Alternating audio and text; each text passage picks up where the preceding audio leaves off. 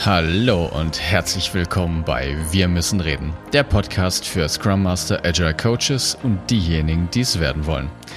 Hier geht es um die Themen Organisationsentwicklung, Arbeiten in agilen Teams, der Umgang mit Komplexität und Leadership. Es geht um deine Fragen aus deinem konkreten Alltag und wir geben dir Denkanstöße. Schön, dass du wieder eingeschaltet hast und los geht's.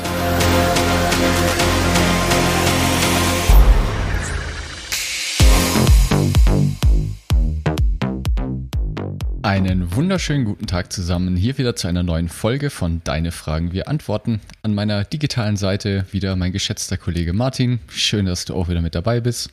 Hallo David, grüß dich. Und wir haben natürlich wieder eine neue Frage mitgebracht. Und diesmal mal auf einer etwas Metaebene vielleicht. Ich meine, wir reden hier seit Wochen, Monaten über Agilität und Scrum und alle möglichen Sachen. Doch in welchem Kontext ist Agilität überhaupt sinnvoll und wann nicht?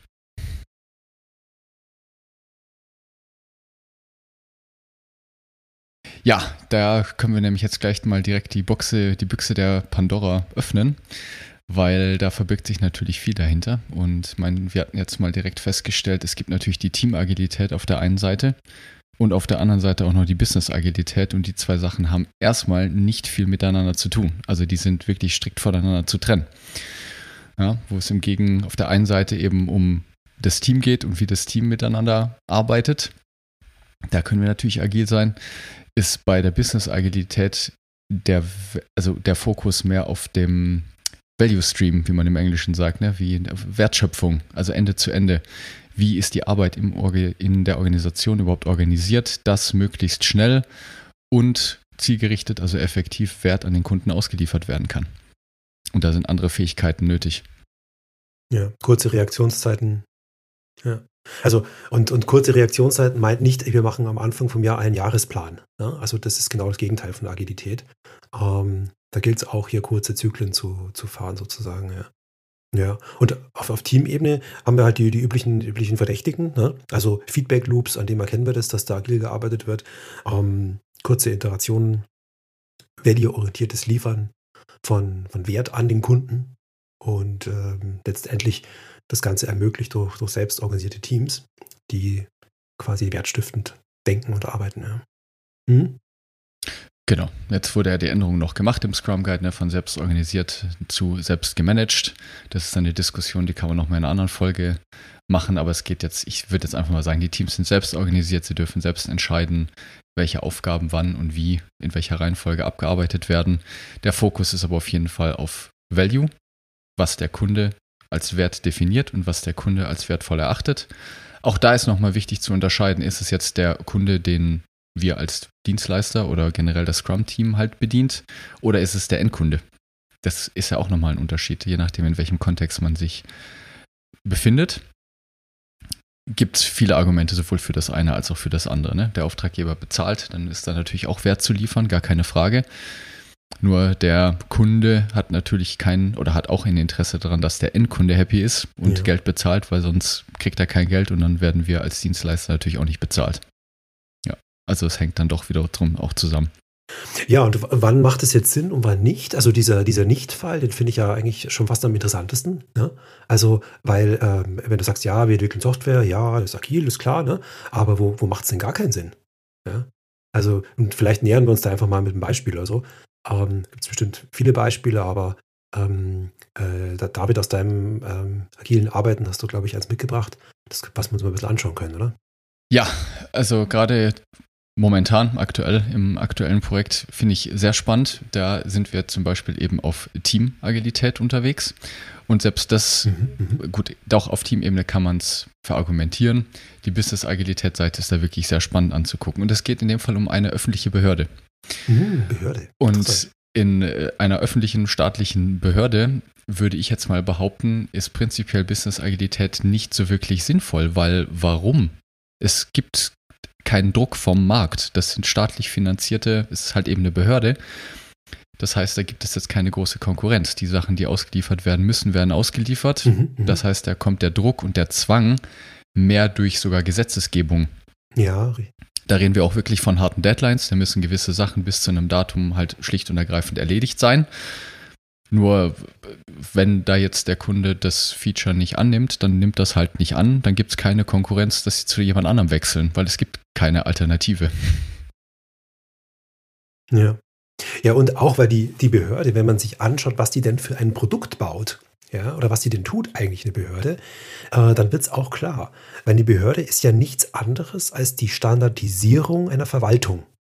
Ja, das merkt ihr daran, dass nicht jede behördliche Entscheidung für jeden individuellen Einzelfall passt. Ja, das ist auch das, was uns dann an Behörden oft so aufregt. Ja, warum? Naja, weil die das eben standardisiert hat. Das muss sie machen, um effizient arbeiten zu können, um die Masse an, an Anfragen quasi zu bearbeiten. Naja, und ähm, das ist der klassische Standardisierungsfall, wo Wissen vorhanden ist, wie man es macht, und dann arbeitet man das runter. Und äh, in so einem Case ähm, ist Agilität, sage ich mal, wenn man das dann jedes Mal neu diskutiert, ähm, nicht nützlich. Ja. ja, jetzt haben die natürlich das Problem, dass die trotzdem im, ich sage jetzt mal, digitalen Zeitalter angekommen sind und den Zwang haben, tatsächlich in meinem realistischen Fall bis Ende des Jahres gewisse Sachen zu digitalisieren. Das ist gesetzlich vorgeschrieben. So, da reden wir aber von Softwareentwicklung und Softwareentwicklung an sich ist inhärent komplex. Das heißt, da würde es jetzt Sinn machen, auf Teamebene mal agil zu arbeiten. Das ist interessant, weil das Unternehmen selbst ist nicht agil ja, und muss es auch gar nicht sein, ja, mit dem, was es macht. Aber in der Teamebene machen wir was anderes, nämlich das Produkt, was hergestellt ist, ist nämlich ein komplexes Produkt, nämlich Software. Und da macht es dann wieder Sinn.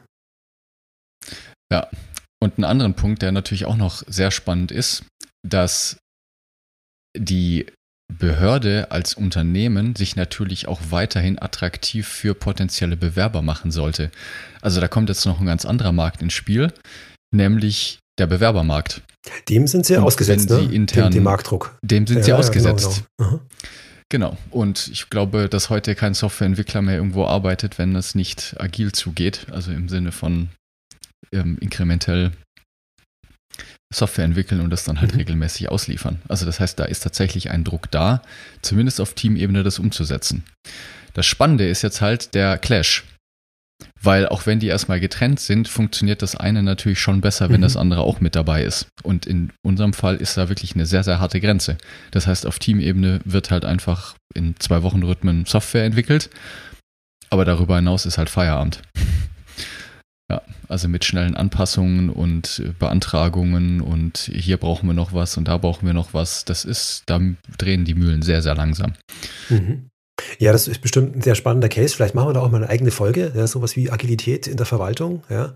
Ähm, da können wir, glaube ich, nochmal genauer reinschauen. Das klingt auf jeden Fall spannend. Mhm, mh. Genau, also Fallbehörde, Teamagilität kann man machen. Gibt vielleicht auch sogar noch Alternativen. Auf Organisationsebene würde ich sagen, hat der Agilität nichts verloren. Muss wirklich nicht. Ja. Und ja. braucht es auch nicht, ne? Weil es soll ja effizient laufen, ja, das Ganze. Genau.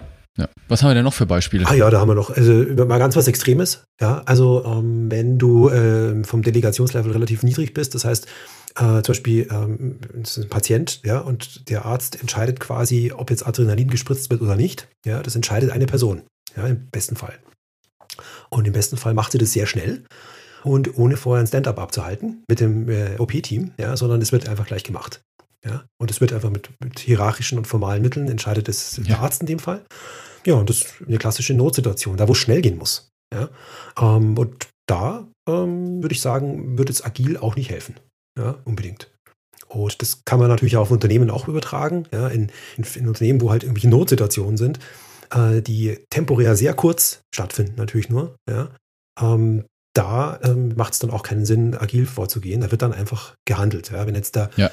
Virus das Unternehmensnetzwerk befällt, dann ziehe ich einfach den Netzwerkstecker von den, den, den LAN-Stecker raus äh, und da wird auch nicht agil diskutiert, ob wir das jetzt machen oder nicht. Ja. ja. in Notsituationen muss vor allen Dingen auch einfach sofort gehandelt werden. Ne? Also weiß ich nicht, Brandfeuerwehr oder sonst was. Ne? Da möchte ich nicht vorher erstmal eine große Runde Management-Meeting einberufen und diskutieren, wie wir denn jetzt dieses Problem am besten lösen. Da muss getan werden und zwar jetzt.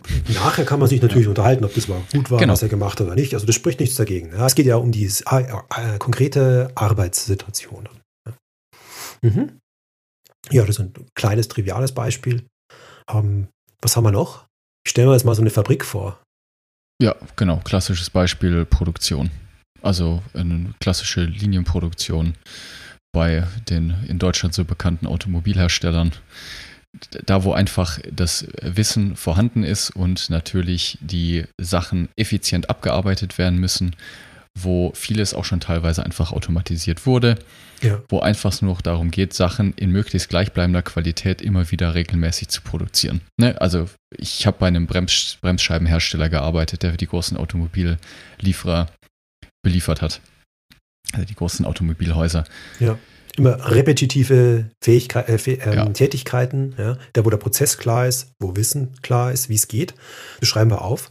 Und es wird halt mit formaler Macht geschaut, dass dieser Prozess eingehalten wird. Ne? Also kann ich ja kommen und sagen, oh, ich mache ich baue halt die Tür ein bisschen anders ein, ich bin heute ein bisschen Künstler. Ja? Äh, das geht nicht. Ja? Also Kreativität wird da nicht gebraucht, weil wir effizient sein müssen.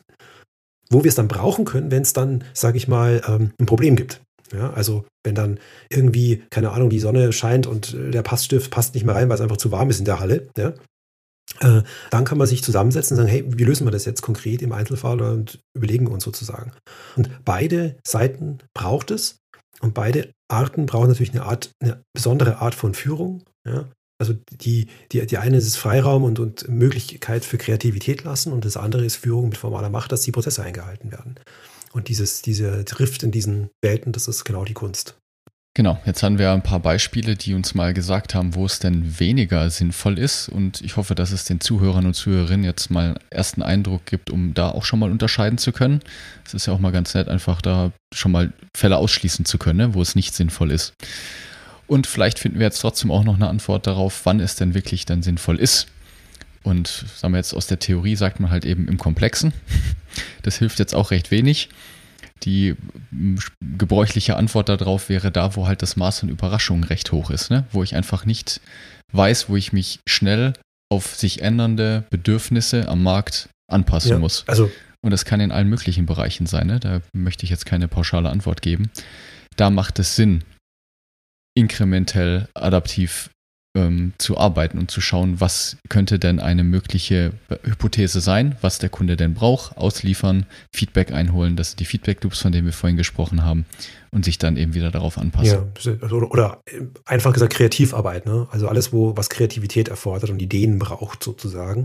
Und ähm, man darf sich da oft auch nicht ins, ins Boxhorn jagen lassen, ne? weil manche tun so, als wäre Wissen da und sie wissen, wie es geht und sie schreiben es auf und behandeln das wie, als wäre es ein System, wo alles klar ist. Ja?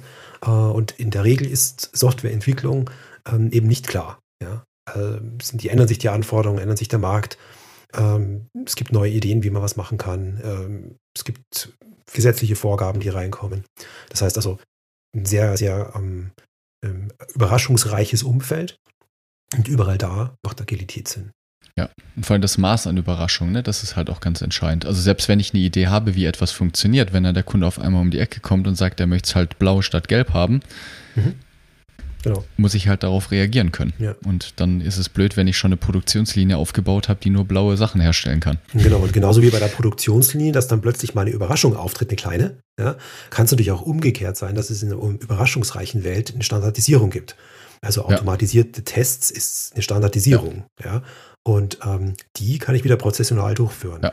Also ihr seht, es gibt quasi immer eine Mischform von beiden. Und ähm, die Art, wie ich arbeite, richtet sich natürlich immer nach der Art, die, die für die Wertschöpfung entscheidend ist. Ja, und bei Softwareentwicklung ist Kreativität der entscheidende Faktor für die Wertschöpfung und nicht der Prozess. Und deshalb richtet sich diese Art der Arbeitsausrichtung Richtung Agilität. Und so muss ich es entscheiden an der Stelle. Sehr gut. Haben wir noch was? Ja. Ja, sind wir eigentlich ganz gut durch. Im Grunde genommen braucht ihr halt einen Begleiter, der euch da auf, einer, auf dieser Reise agil begleitet, ähm, der euch quasi diesen trifft zwischen diesen beiden Welten, zwischen Routinearbeit und Prozessen und Überraschungen und sich Wissen zu erarbeiten, ähm, quasi begleitet und das muss man ein Stück weit üben. Ja, dieses Umschalten in dieser Haltung, wie ich da, wie ich da arbeite und die Unterscheidung zu beobachten, das ist Teil eines agilen Begleiters. Ja, vielleicht noch als letzte Anmerkung dazu. Die Frage, ob Agilität sinnvoll ist oder nicht, ist auch immer eine Frage Richtung Markt. Das ist ganz, ganz wichtig. Also Markt in Richtung Endkunde. Agilität wird nicht zum Selbstzweck gemacht, sondern es ist immer dafür da, um ein Problem am Markt zu lösen. Und wenn das der Hintergrund ist, warum gewisse Praktiken, Ideen, Prinzipien eingeführt werden, dann ist es sicherlich eine gute Entscheidung. Aber es ist nicht dafür da, um zu sagen, unsere Mitarbeiterzufriedenheit ist runter. Deshalb führen wir Agilität ein. Oder wir wollen, weiß ich nicht, mehr Mitarbeiter finden. Kann man machen, aber es sind erstmal interne Referenzen. Es geht immer darum, Richtung Markt orientiert zu sein. Nein, nun denn. Dann sind wir eigentlich, glaube ich, ganz gut durch. Wenn ihr weitere Fragen habt äh, rund um Themen wie Agilität, Führung, stellt sie uns auf die Webseite schreiben, uns äh, auf den Social Media Kanälen kontaktieren, wie auch immer ihr uns erreicht. Dann sage ich bis zum nächsten Mal. Alles klar, danke dir Martin, euch eine schöne Woche. Bis dann. Bis dann. Das war der Podcast Wir müssen reden. Wenn du eine Frage stellen möchtest oder auch einfach wissen möchtest, welche Fragen wir als nächstes beantworten, wann die nächsten Live-Sessions stattfinden oder wann wir Sonderveranstaltungen anbieten, das alles erfährst du auf unserer Webseite wir-müssen-reden.net.